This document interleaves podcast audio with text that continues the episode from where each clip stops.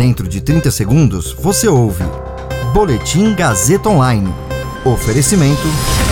Se você tem muito o que dizer e quer escolher uma profissão para dar voz às suas ideias, a Faculdade Casper Libero é o seu lugar. Jornalismo, publicidade e propaganda, relações públicas, rádio, TV e internet. Todas as possibilidades abertas. Acesse casperlibero.edu.br e conheça as infinitas rotas que o mundo da comunicação oferece. Comunicação é mais do que uma escolha, é um modo de existir. Agora você fica bem informado e atualizado. Está no ar o Boletim Gazeta Online. Prefeitura de São Paulo monitora a queda na taxa de internação para liberar mais leitos de Covid a outras doenças. Banco Central diz que rentabilidade dos bancos retorna ao patamar pré-pandemia e lucro sobe. Eu sou Caio Melo e você ouve agora o Boletim Gazeta Online. A Prefeitura de São Paulo está monitorando a queda na taxa de internações por Covid na cidade para poder liberar mais leitos de UTI a outras doenças. Segundo o secretário adjunto da Saúde, Luiz Carlos Amarco, o levantamento começou a ser feito no início do mês passado, logo após a gestão municipal reduzir para cinco o número de hospitais dedicados para pacientes com coronavírus. A expectativa é a de que, mantendo a queda no número de internações em outubro, novos leitos sejam liberados para novas demandas. Até o final de agosto, cerca de 730 leitos de UTI da rede municipal eram separados para pessoas com coronavírus, espalhados por 28 hospitais. Desde o início de setembro, porém, o atendimento passou a ser concentrado em cinco unidades com 532 leitos. Ainda de acordo com o secretário adjunto, a maioria dos pacientes internados são idosos.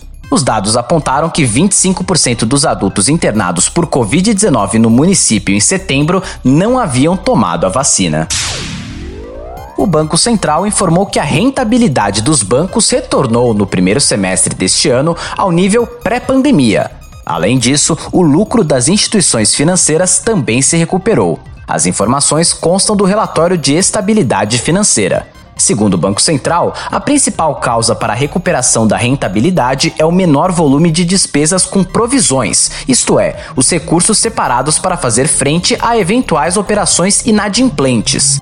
Para a instituição, a incerteza ainda está acima do usual. O chamado retorno sobre o patrimônio líquido dos bancos atingiu 14% nos 12 meses encerrados em junho deste ano, o percentual mais elevado desde maio do ano passado.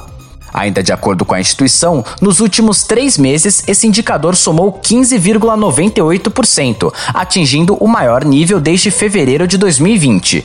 Com isso, retomou o patamar registrado antes da eclosão da pandemia da Covid-19. Junto com a melhora da rentabilidade, também houve aumento do lucro. Segundo o Banco Central, o sistema bancário registrou um lucro líquido de 62 bilhões de reais nos seis primeiros meses deste ano, valor 53% acima do registrado no mesmo período do ano passado.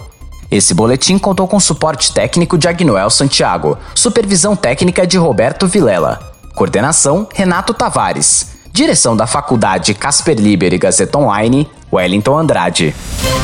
Você ouviu Boletim Gazeta Online. Para saber mais, acesse radiogazetaonline.com.br.